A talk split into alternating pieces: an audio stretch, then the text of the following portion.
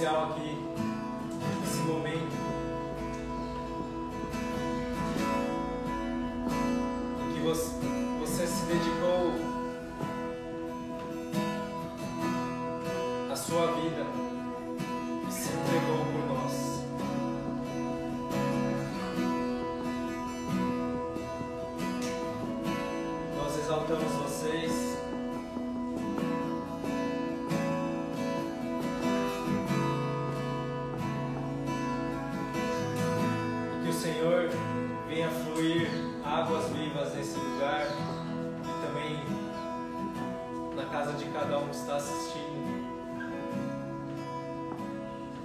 venha gerar cura, que venha gerar paz,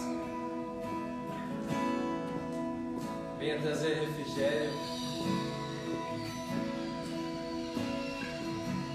Que o Senhor venha ministrar cada pessoa que irá assistir hoje, e também em nós. E esse é um tempo muito especial para estarmos engrandecendo o nome do Senhor. E obrigado, Senhor, por essa oportunidade de estarmos aqui, louvando e adorando o Teu nome. Em nome de Jesus. Amém.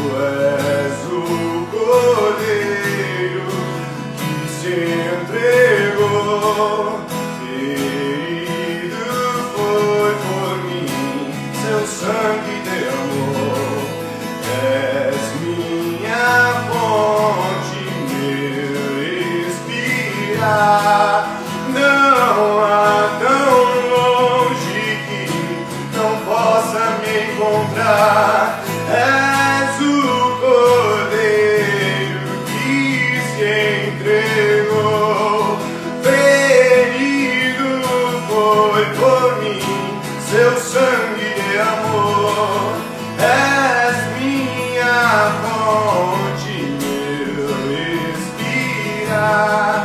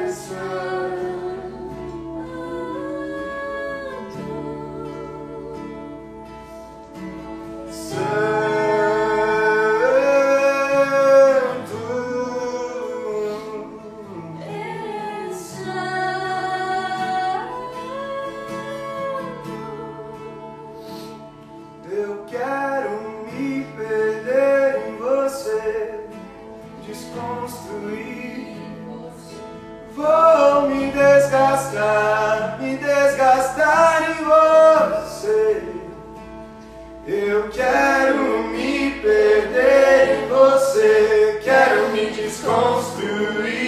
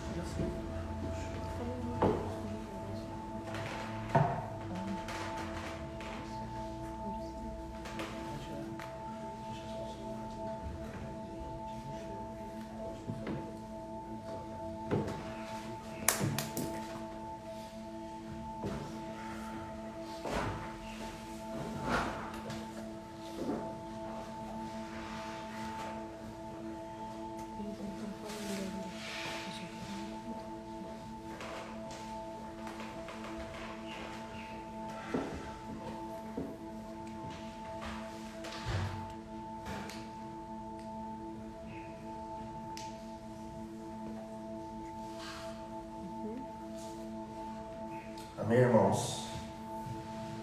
Nós tivemos o período de adoração, agora vamos iniciar o período da palavra.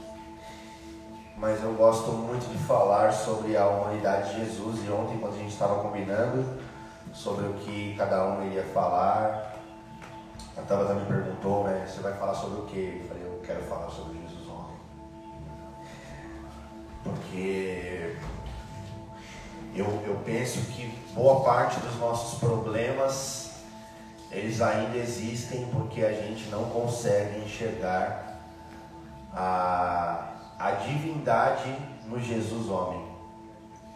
A gente quer enxergar a humanidade no Jesus Deus e não a divindade no Jesus homem.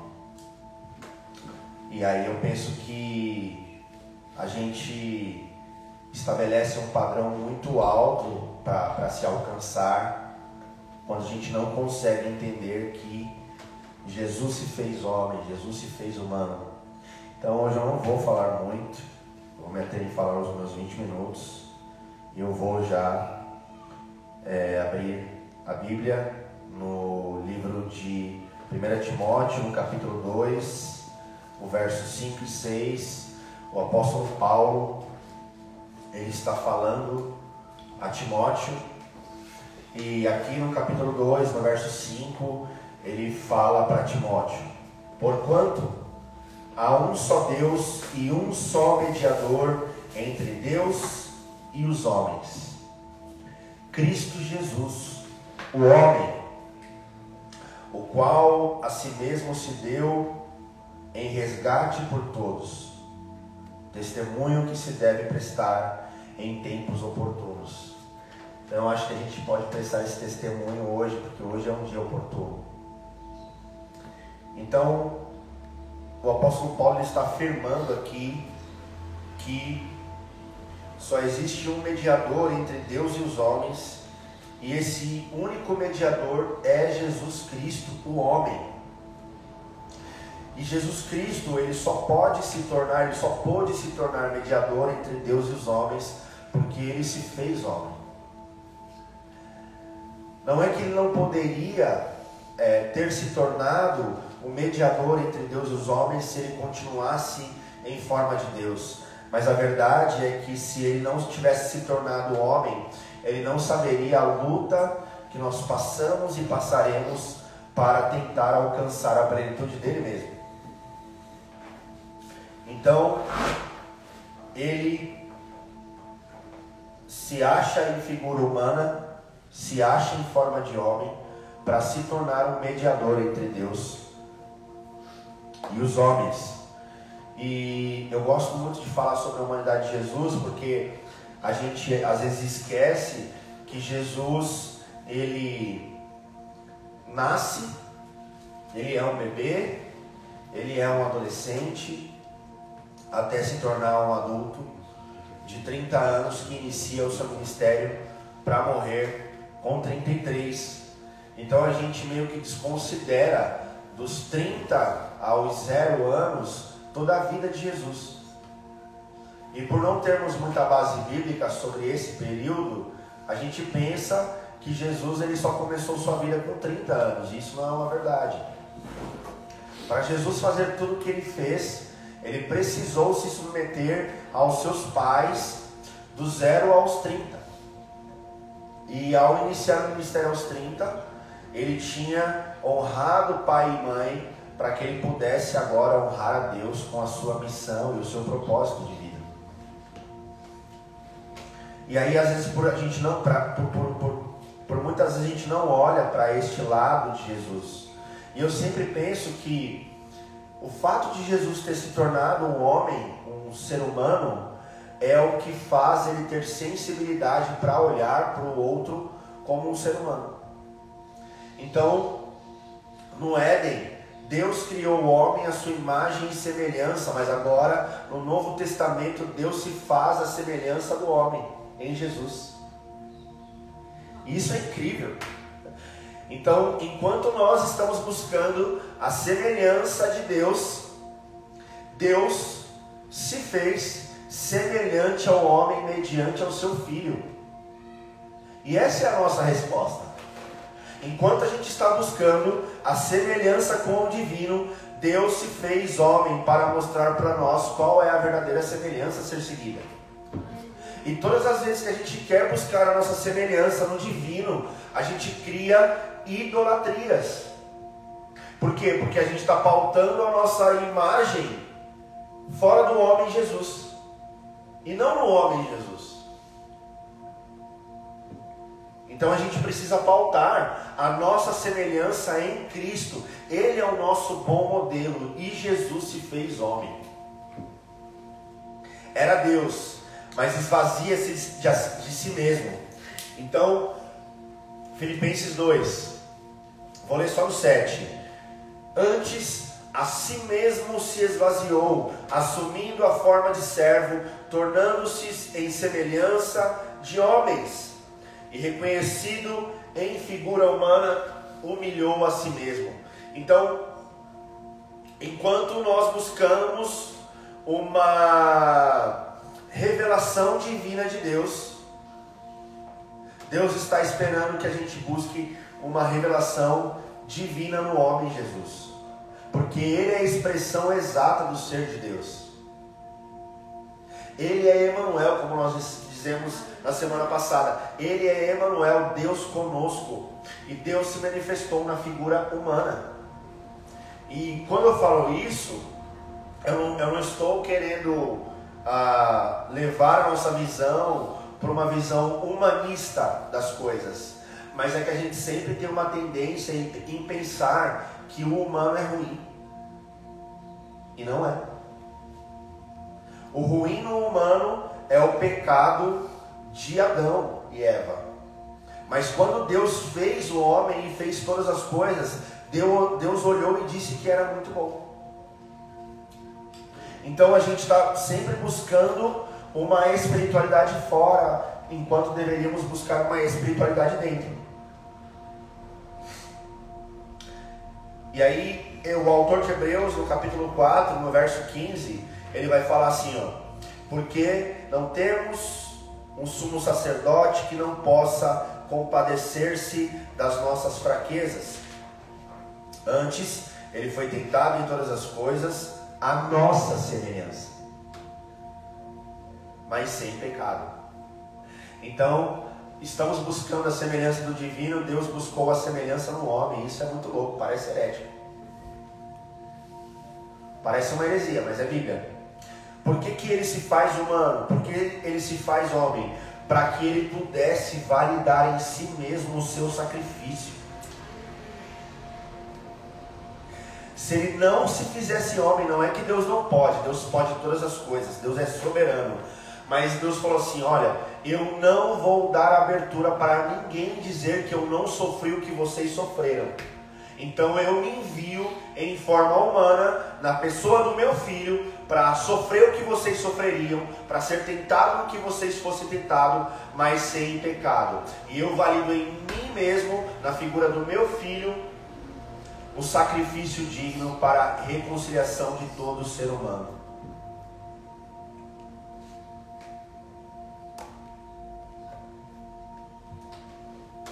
Então, eu penso que falta a gente olhar para o Jesus homem e aprender com o Jesus homem. Porque eu penso que as maiores experiências de Jesus na terra, ela não se deu por meio de milagres, prodígios e maravilhas. Elas se deram através de um olhar humano para um outro ser humano caído. Então, qual milagre Jesus fez quando ele encontra a samaritana no poço? Nenhum. Qual milagre Jesus fez quando ele encontra Zaqueu em cima da árvore e diz para Zaqueu: Zaqueu, desce-te daí, que hoje eu vou comer em tua casa? Nenhum. E a mulher samaritana, ela é um dos maiores exemplos de evangelismo, porque ela sai daquele encontro com Jesus e vai para sua cidade buscando uma multidão de pessoas para ter um encontro com Cristo. Isaqueu diz, Jesus diz que naquele momento em que Isaqueu se arrepende dos seus pecados, houve salvação naquela casa. E Jesus simplesmente sentou com aquele homem e comeu. Jesus não multiplicou pão, Jesus não transformou água em vinho, Jesus não curou nenhum paralítico, Jesus não curou nenhum cego. Jesus se sentou com aquele homem na mesa.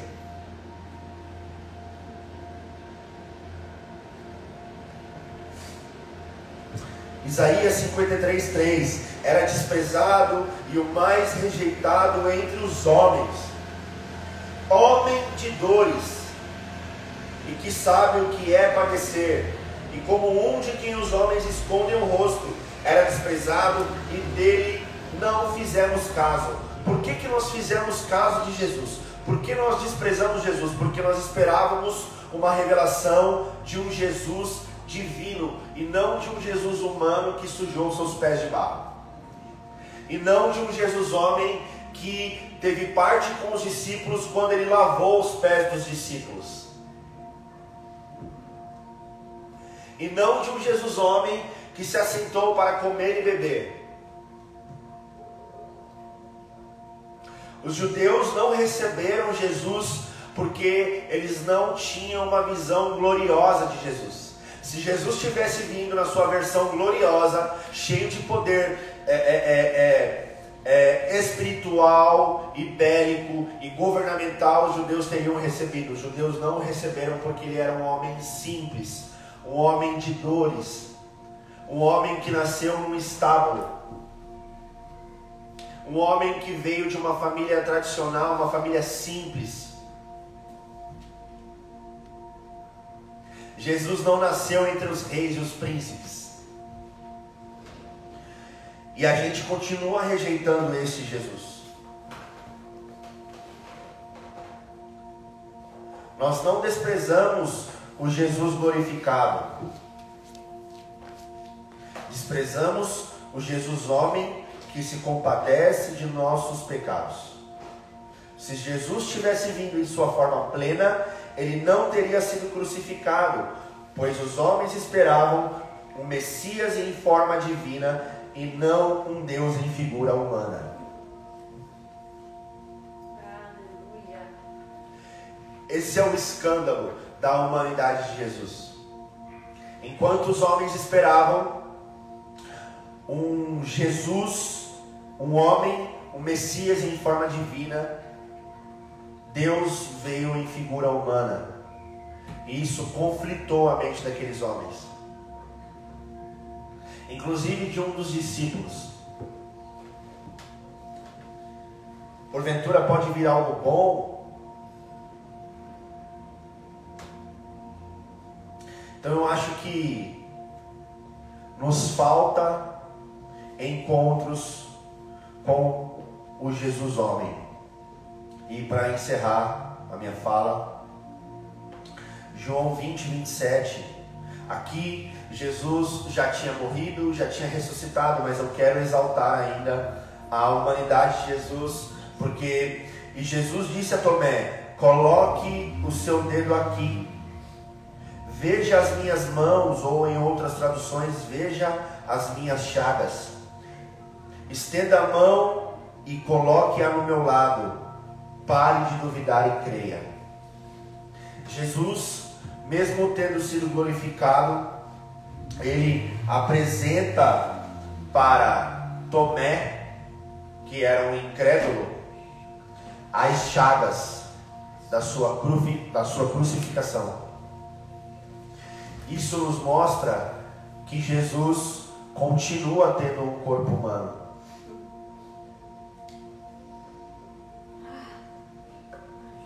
Ele mostra as chagas nas suas mãos ou nos seus pulsos e ele mostra as feridas na lateral para Tomé. E diz para Tomé: Olha, vem aqui e toque.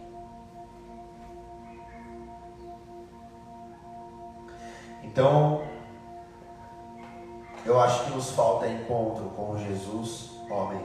E se a gente não tiver esse entendimento, pode ser que a gente se escandalize com ele. Porque nós temos um homem assentado à destra de Deus.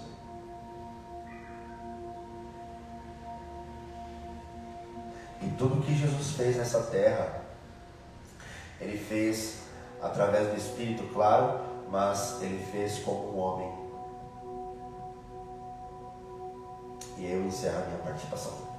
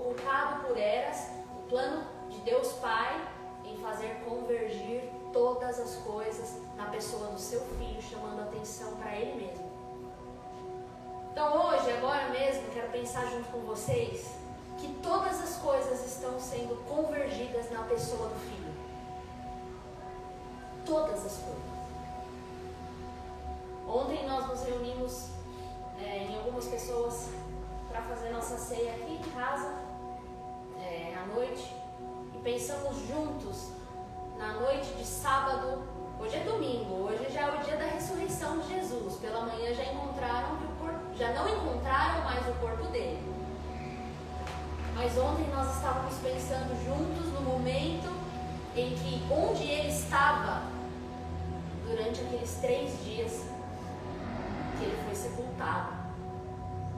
O Filho de Deus, como um ser humano, padecendo todas as coisas que padeceu como ser humano, no ápice da sua dor, do seu sofrimento,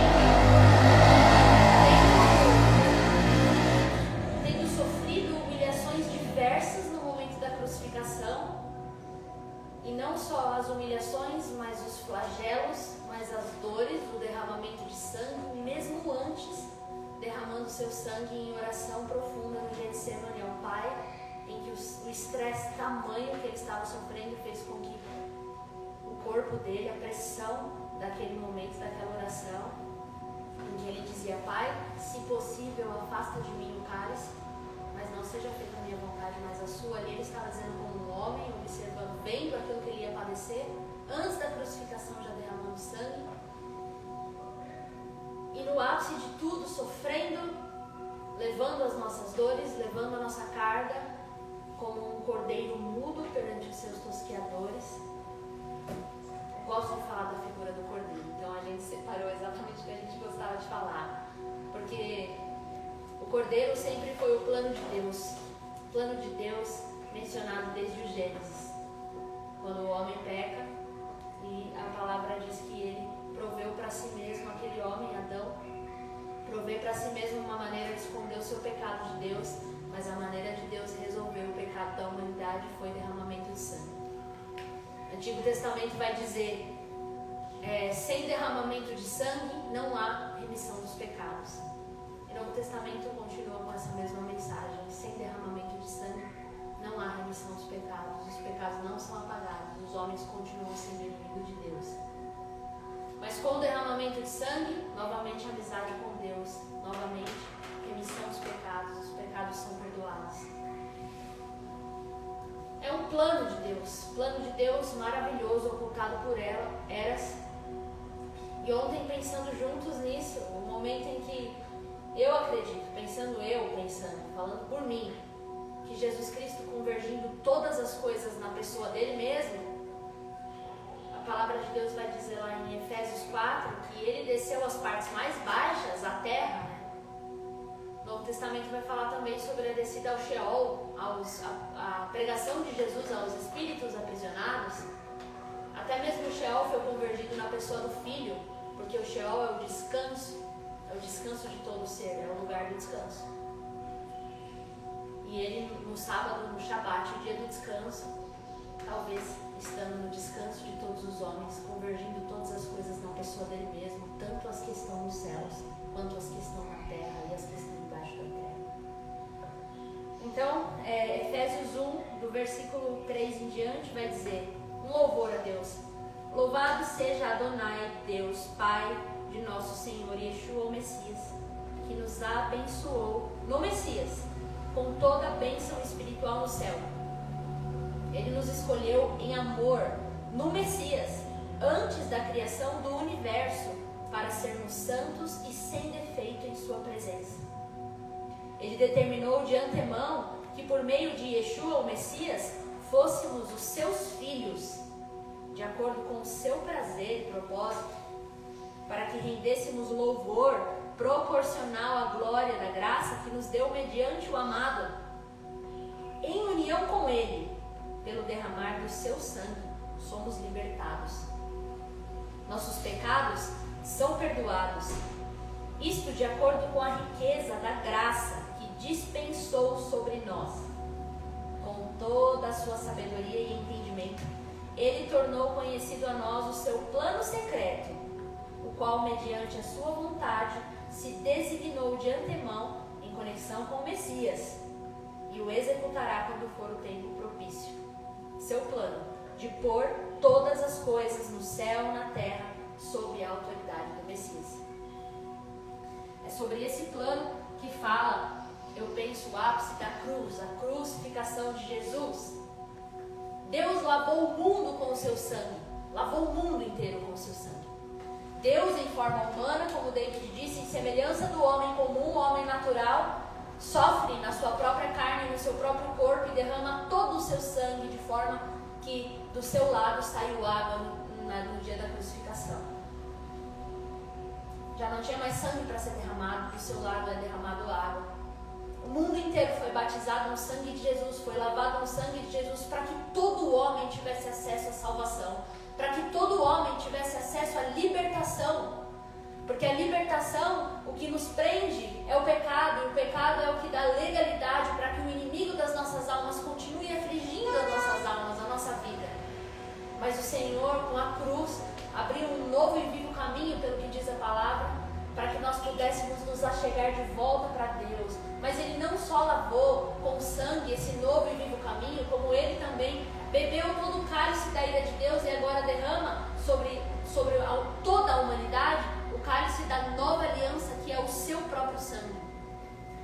sangue de Jesus foi derramado na cruz para todo homem.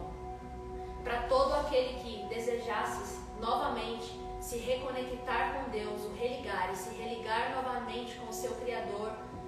Um preço que nenhum ser humano poderia pagar, nós não poderíamos pagar obras e mais obras legalistas, rios de sangue em Jerusalém, os homens dia após dia entregando seus sacrifícios diante do templo na época do Antigo Testamento não foram suficientes para pagar o pecado da humanidade. É uma dívida que não poderia ser paga de nenhum, nenhuma outra maneira senão o próprio Deus se entregando na cruz pela humanidade. A cruz representa o amor do Senhor pela humanidade, o desejo de Deus em conexão com o Messias de fazer com que os filhos voltem para o Pai.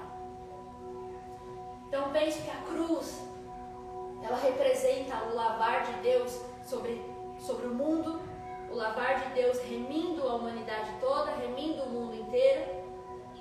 O sangue de Jesus derramado na cruz lavou o mundo. Ele está lançado por todos os lados.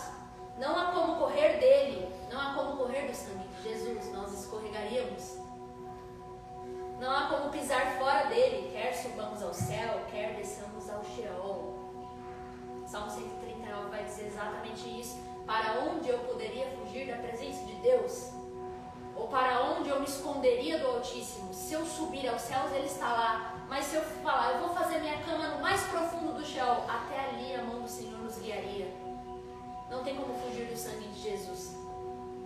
Nós estamos inseridos na loucura de Deus e quem poderia explicar a loucura de Deus? Paulo vai dizer em 1 Coríntios que a pregação do Evangelho é loucura de Deus.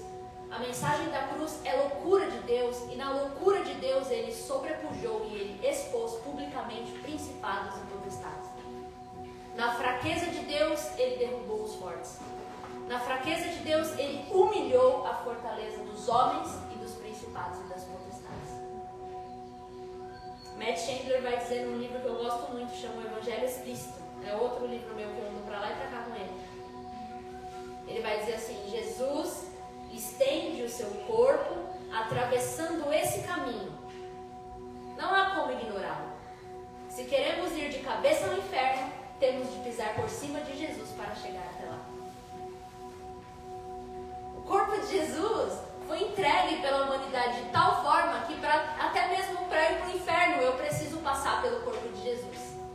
Porque ele foi exposto publicamente. É história, não é coisa inventada. Comprovada, é história comprovada. Testemunhas oculares, muitas, viram a loucura de Deus exposta na cruz, o filho dele sendo crucificado para que os homens pudessem voltar para Deus.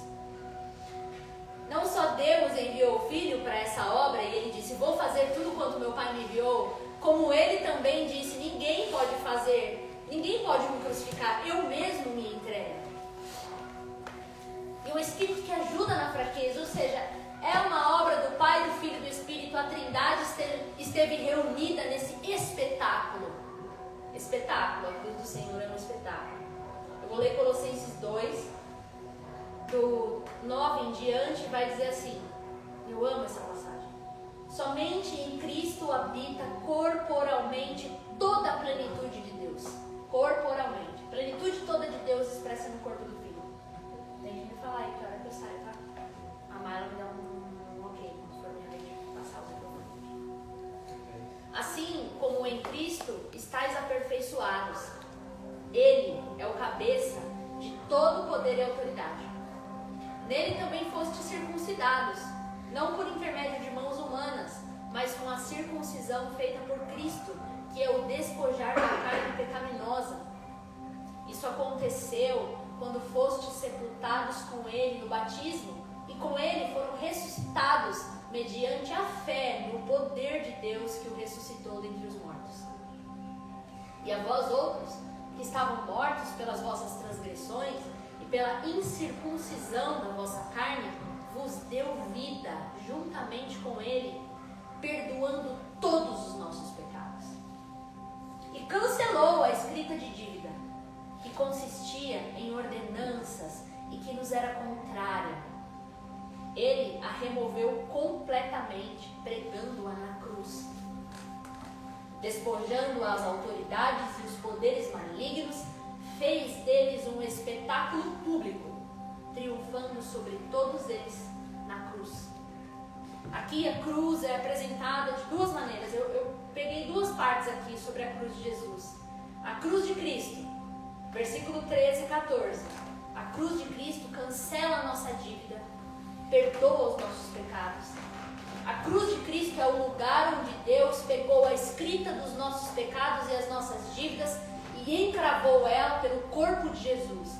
Então, quando eu penso em Jesus crucificado, com temor, penso em Jesus crucificado com todos os meus pecados escritos no corpo da sua carne, pelos flagelos, pelas chicotadas, pelas dores que ele sofreu, pelas humilhações ele estava representando o meu e o seu pecado, o pecado de toda a humanidade.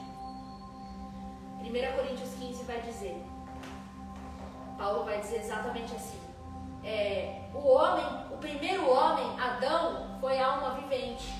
Deus soprou sobre ele as narinas, o fôlego de vida, e ele se tornou um homem de alma vivente. Esse homem morreu no seu pecado, ele caiu. E toda a humanidade caiu por meio de Adão. E agora é o segundo homem, não homem da carne, não homem do mundo, mas homem do céu. Este, não mais só, somente alma vivente, mas por causa da sua obra e daquilo que ele realizou na cruz, na cruz do Calvário, ele passa a ser então um espírito vivificante. Então, se toda a humanidade caiu por causa do pecado de um homem, também toda a humanidade tem direito à salvação e vida e espírito de vida por causa de um homem, Jesus Cristo, o homem, não o homem da terra, mas o homem do céu, consumando a sua obra, o ápice da sua obra na cruz. A cruz de Jesus Cristo, ela, ela tem cravada nela a escrita toda das minhas e das suas dívidas, cada uma delas, cada um dos meus pecados, dos seus pecados, escritos naquela folha encravada na cruz, o próprio corpo do Senhor. Mas não só isso. Aqui nós lemos em Colossenses que a cruz de Jesus também representa como um espetáculo do qual o Senhor Deus triunfa publicamente sobre principados e potestades. David falou aqui na pregação passada ou retrasada, não vou lembrar exatamente, que hoje em dia Satanás e seus demônios, por causa da cruz de Jesus Cristo, daqueles que são salvos por meio de Jesus, daqueles que colocaram a fé no poder de Deus, a cruz de Jesus, a obra de Jesus, ele já não está mais de forma legal, mas ele está ilegal, porque o Filho de Deus já levou sobre si as nossas dores e as nossas enfermidades. O castigo que nos traz a paz, Isaías 53, estava sobre ele e pelas pisaduras dele nós fomos sarados. As pisaduras desde Jesus humano, que caminhou de zero anos, aprendendo a andar e sofrendo todas as coisas que um homem sofre, para que ele pudesse ser justo, justificador de muitos, mas também o momento das pisaduras de Jesus na cruz do Calvário, onde ele estava indo como uma, uma ovelha muda perante os seus tosqueadores, em, em que ele estava indo como um cordeiro para ser entregue como um sacrifício para que toda a humanidade pudesse ter vida em Deus. Para encerrar, eu vou ler 1 Coríntios 2, vai falar exatamente sobre o Evangelho de Deus ser a mensagem do Evangelho ser essa mensagem de loucura e de sabedoria de Deus. Cristo é o poder de Deus e sabedoria de Deus. Versículo 18. Pois a mensagem da cruz é loucura para os que estão sendo destruídos. Porém, para nós que estamos sendo salvos, é o poder de Deus. Muitas vezes nós estamos buscando o poder de Deus em tantas outras coisas Achamos que o poder de Deus é tantas coisas, mas Paulo vai falar que a mensagem do Evangelho é poder de Deus expresso através da cruz de Jesus. Porquanto está escrito: Destruirei a sabedoria dos homens sábios e rejeitarei a inteligência dos homens cultos. Onde está sábio? Onde está o homem culto? Onde está o questionador desta era?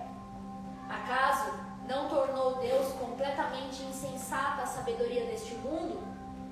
Considerando que na sabedoria de Deus o mundo não conheceu por meio da sabedoria humana. Foi do agrado de Deus salvar os que creem por intermédio da loucura da proclamação da sua mensagem. Porque tanto os judeus pedem sinais, como os gregos procuram sabedoria. Nós, entretanto, proclamamos a Cristo crucificado, que é motivo de escândalo para os judeus e loucura para os gentios. Todavia, para os que foram convocados, tanto judeus como gregos, Cristo é o poder de Deus e sabedoria de Deus.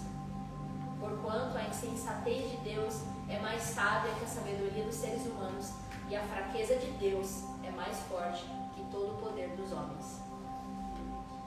Essa é a cruz de Jesus essa é a obra da crucificação, cancelamento de dívida, escrito das nossas dívidas encravadas na cruz do corpo da sua carne. E também a exposição dos principados das potestades à vergonha. A vergonha, porque a fraqueza de Deus é mais forte do que o poder que pode se nomear tanto dos homens quanto dos principados e das potestades. De forma que na cruz, não na ressurreição, não na humanidade, mas na cruz, foi que Cristo expôs publicamente os principados e as potestades. Então é isso a crucificação. É essa a minha participação. Vou passar no tempo bom, graças a Deus. Agora Felipe. Descrição. Jesus. Aleluia. Então, vou falar sobre a ressurreição. E e eu acho que, na minha concepção, é a cereja do bolo. Apesar de algumas pessoas não gostarem da cereja, ela continua no topo. Porque o que autentica a veracidade do, do qual Jesus ele é um ser divino é a sua ressurreição. Então, se Jesus como homem ele não ressur ressurgisse, o que aconteceria? Ele seria apenas um homem. Então, é, seria mais um homem ou uma mulher, né? no caso, vamos, vamos dizer a, a Madre Teresa, algumas pessoas que fizeram muitas coisas é, para a sociedade, mas isso não autentica ah, ah, o, vamos dizer assim, endeusamento dele ser. E a cruz também não, não autenticaria ele é, de ser um ser divino, porque ele só morreu. Mas o que autentica que ele é um ser divino é a ressurreição, onde ele se apresenta após a morte, mostrando aos seus discípulos: falei, ainda há salvação, porque eu, eu morri, mas eu, eu fui primeiro guardar o caminho de vocês e trazer a vida. Então, eu poderia falar muitas coisas, mas eu vou destrinchar é, na Bíblia. É, vamos, vamos falar sobre Lucas 24, a partir do primeiro.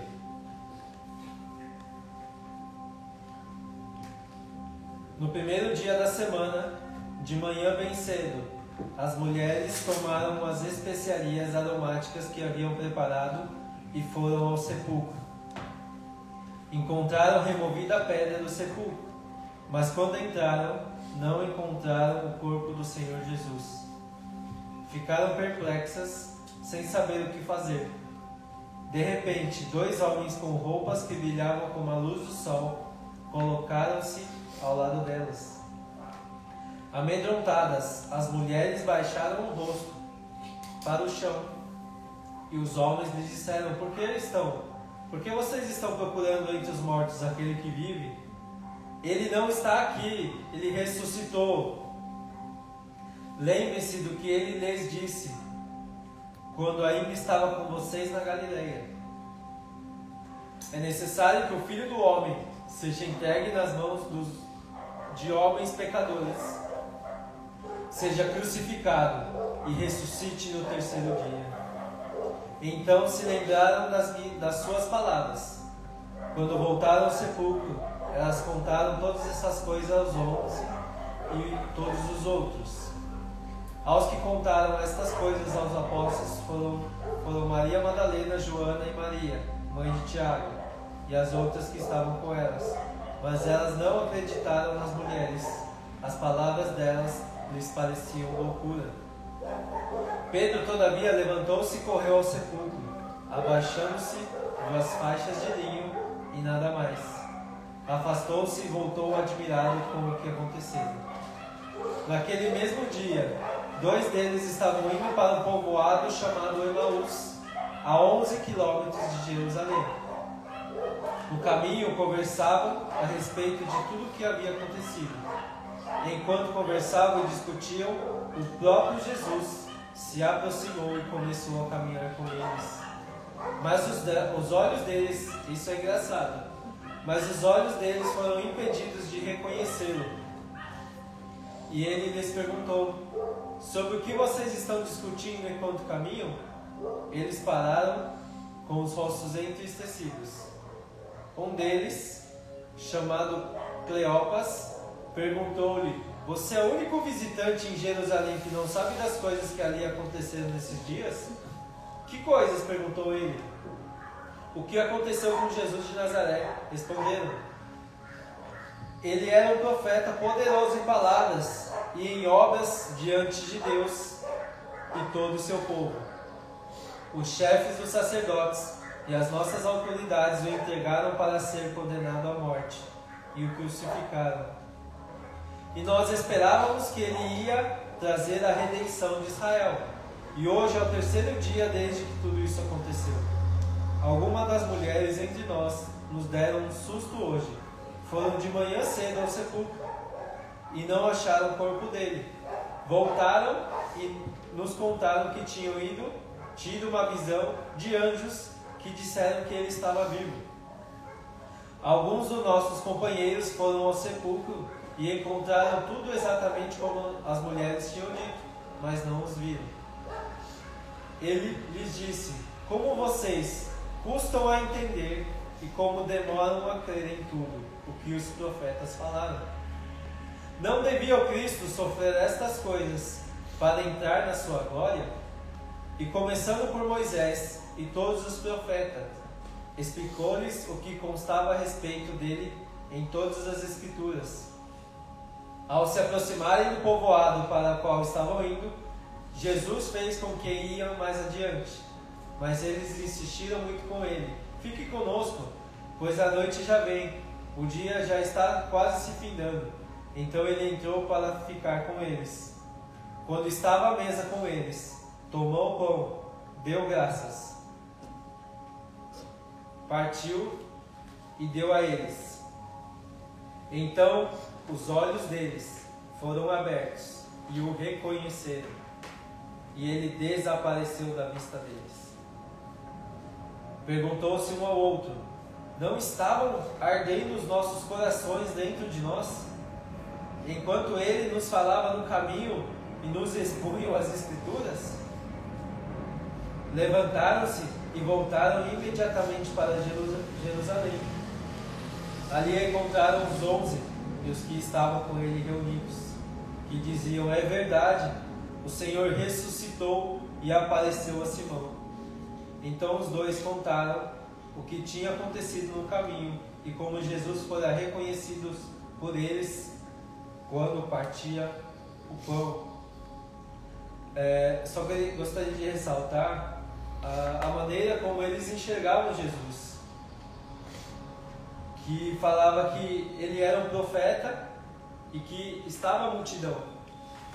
Mas quando Jesus ele estava andando com eles, eles percebem algo extremamente diferente do qual eles nunca tinham sentido, que é a presença. Então que o Espírito começou a agir nesse momento. E eles já conseguiam enxergar que eles poderiam viver sem o Jesus crucificado, sem o Jesus homem, mas agora com o Espírito Santo, com aquele que, que está vivificando tudo aquilo que ele fez. E nesse momento, é, após isso, no 36, enquanto falavam sobre isso, o próprio Jesus apresentou-se entre eles e lhes disse: Paz seja com vocês. Eles ficaram assustados e com medo, pensando que eles estavam vendo um espírito. Que Jesus já não se apresentava mais como a forma humana, mas o ser celestial. E ele lhes disse: Por que vocês estão perturbados? E por que se levantam dúvidas em seus corações? Vejam as minhas mãos e os meus pés. Sou eu mesmo. Toquem-me e me vejam. Um espírito não tem carne nem ossos, como vocês estão vendo que eu tenho. Tendo dito isto, mostrou-lhe as mãos e os pés. E por não crerem ainda, tão cheios estavam de alegria e de espanto. Ele lhes perguntou Jesus está sempre com fome, né? Vocês têm aqui algo para comer? Deram-lhe um pedaço de, de peixe assado. E ele o comeu na presença deles. E disse-lhes: Foi isso que eu lhes falei enquanto ainda estava com vocês. Era necessário que se cumprisse tudo que meu, a meu respeito estava escrito na lei de Moisés, nos profetas e nos salmos. Então lhes abriu o entendimento para que pudessem compreender as Escrituras. E ele disse: Está escrito que o Cristo haveria de sofrer e ressuscitar dos mortos no terceiro dia, e que em seu nome seria pregado o arrependimento para perdão dos pecados a todas as nações, começando por Jerusalém. Vocês são testemunhas dessas coisas, e eu lhes envio a promessa de meu Pai, mas fiquem na cidade até serem revestidos do poder do alto. Tendo levado até as proximidades de Betânia, Jesus levantou as mãos e os abençoou. Estando ainda a abençoá-los, ele os deixou e foi levado, elevado ao céu. Enquanto eles o adoraram e voltaram para Jerusalém com grande alegria, e permaneciam constantemente no templo, louvando a Deus. Imagine esse tempo em que eles estavam assustados e, e com medo, porque ele, eles viam que Jesus morreu, mas eles não entendiam como Jesus ressuscitou e ainda mais como que ele, ele não estava em espírito. Ele ainda estava em forma humana para mostrar a eles de que é possível, mostrando a eles as suas marcas de que isso foi autenticado. Isso foi, tudo isso aconteceu. Ele morreu, mas ele ressuscitou. Muitas vezes nós nós entendemos a cruz, nós entendemos a forma humana, mas muitas vezes nós deixamos de crer no nosso Jesus ressurreto, aquele que que deu tudo de si, mas ele nos trouxe a melhor parte, que é nós podermos nos religar com ele, nos religar com o Pai, porque ele fez o caminho. E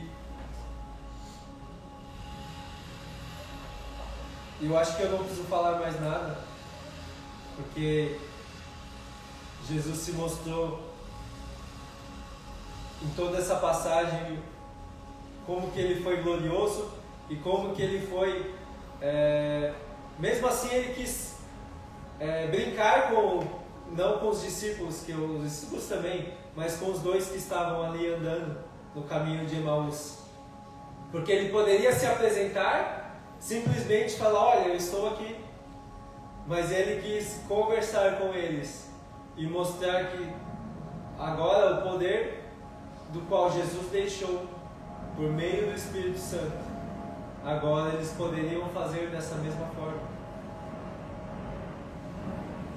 E aí, quando chega com os discípulos, a última coisa que ele faz, ele vai comer. Faltou pedir o vinho, né? Mas o vinho não, porque eu já, já derramou todo o sangue. Mas isso foi a autenticidade de Jesus ressurreto.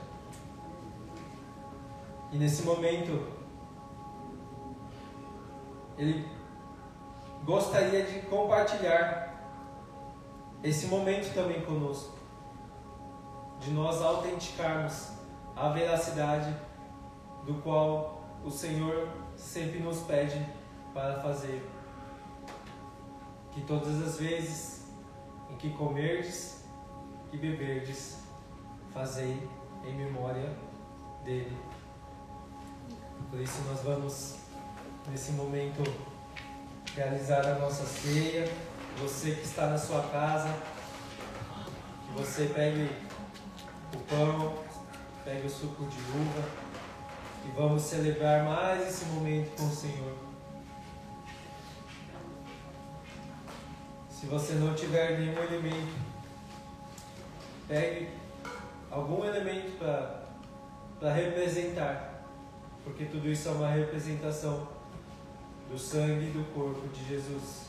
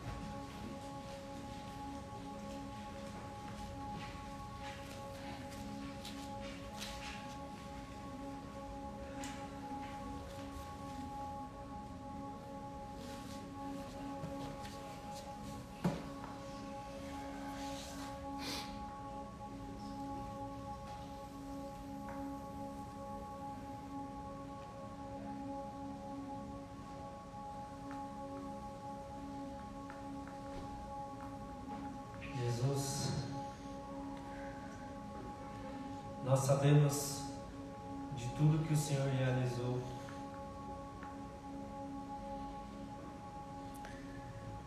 Tudo que o Senhor já, já fez.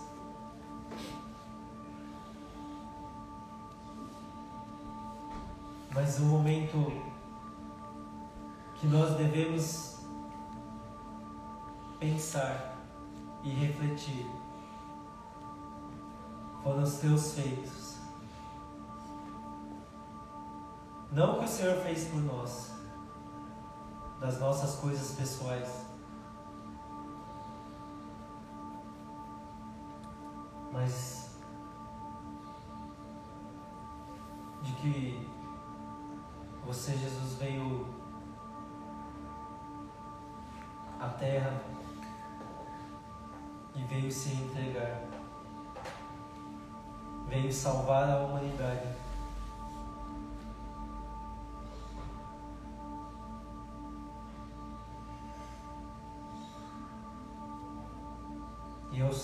se fosse por uma pessoa,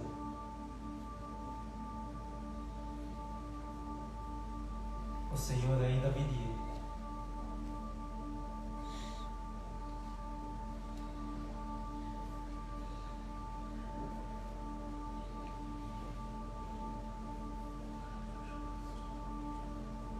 Por isso hoje é uma data muito especial.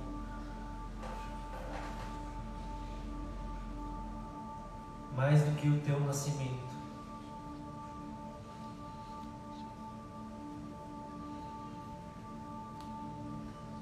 Mas o momento em que o Senhor se acende aos céus.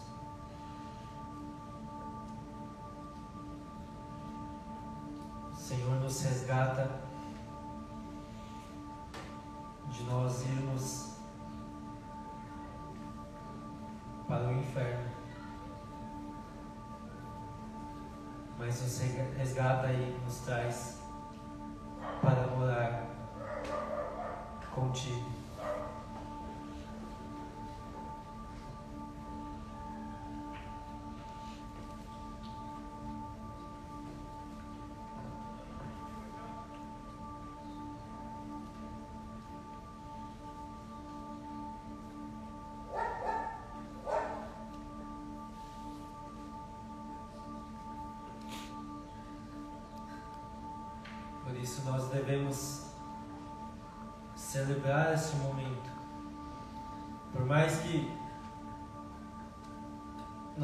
Que foi extremamente doloroso para, para você.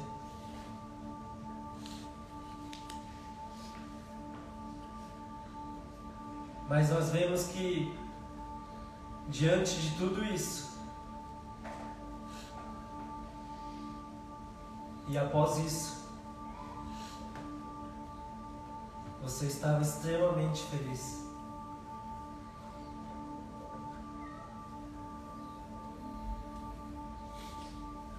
Reunindo novamente com aqueles que andaram ao teu lado. Caminhou mais alguns passos, comeu com eles e ascendeu aos céus.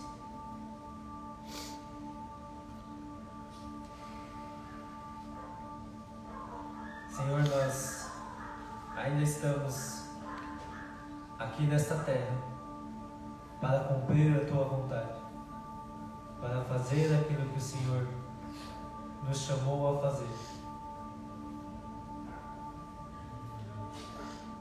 E este é um momento de celebração a Ti. de uma festa.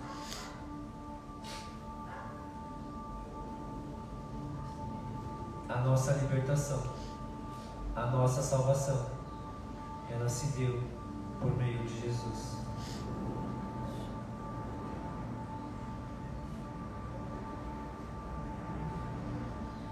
Nós consagramos estes alimentos a Ti, representados pelo o teu corpo e o teu sangue.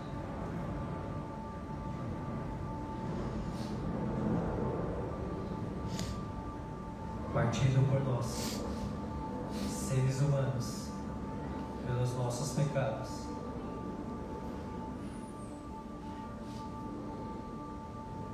Que foi por cada um de nós que Jesus morreu.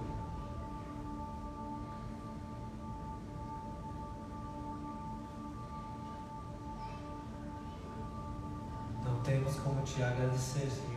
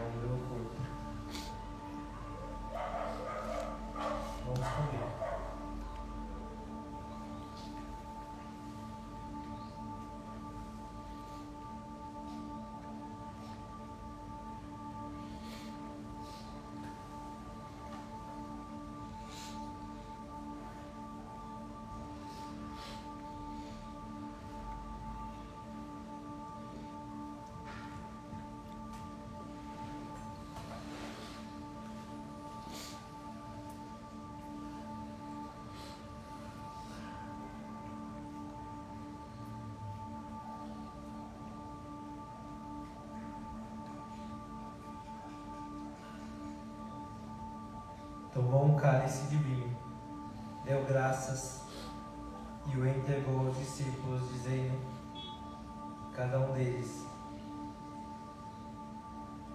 cada um beba, porque isso é o meu sangue, que faz o novo pacto. Ele é derramado para perdoar os pecados de muitos. Eu não beberei deste vinho outra vez, até um dia em que beba um novo vinho com vocês no reino do meu Pai. Vamos tomar.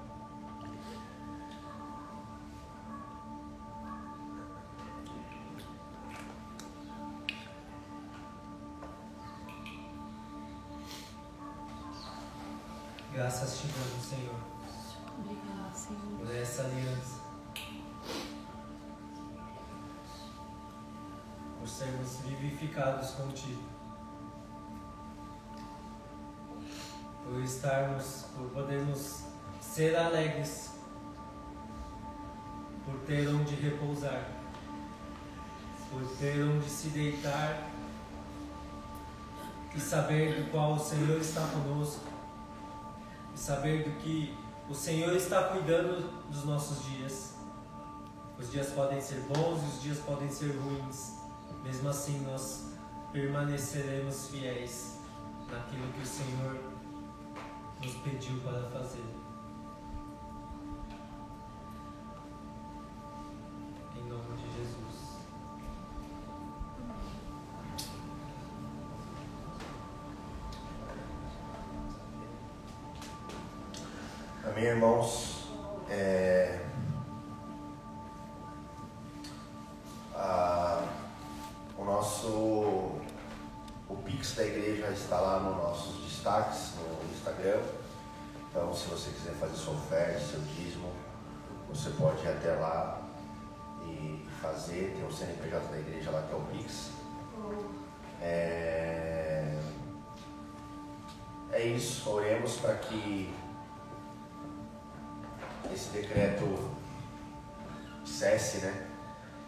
Possa em breve se reunir pessoalmente todos aqui. Estamos com saudades de vocês. Que o Senhor possa abençoar cada um aí de vocês. E é isso. Que o grande amor de Deus, a graça do nosso Senhor e Salvador Jesus Cristo e a comunhão do Espírito Santo esteja com cada um, em nome de Jesus.